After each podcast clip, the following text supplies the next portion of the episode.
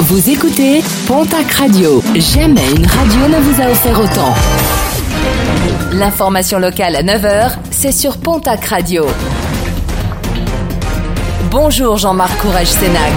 Bonjour à toutes et à tous. À Lons, un tabac presse situé avenue Jean Mermoz a été braqué mardi soir par un homme masqué.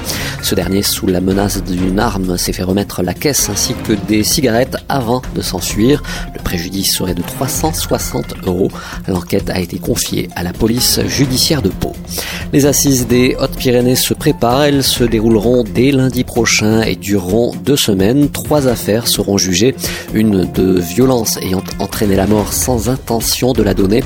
Une affaire de viol et d'agression sexuelle sur mineurs par personne ayant autorité, ainsi qu'une affaire jugée en appel, une tentative de meurtre par conjoint. L'extension du groupe palois Eden Auto, ce dernier vient de racheter le pôle premium du groupe Paro. À la clé, les concessions BMW de Brive, Limoges et le Quai des Marques de Bordeaux. Une annonce qui intervient quelques mois après le rachat du groupe concessionnaire bordelais Pigeon. Avant la grande journée de mobilisation contre la réforme des retraites programmée demain vendredi, plusieurs rassemblements ce jeudi dans la région. Plusieurs retraites au flambeau sont notamment organisées dans les Landes, à Dax, Biscarrosse Mont-de-Marsan. Dans les Hautes-Pyrénées, rendez-vous est donné à 18h30 place Verdun. Un mot de sport et de rugby avec la 18e journée de Pro D2. Une journée qui débute ce soir avec le déplacement du Biarritz Olympique à Oyonnax.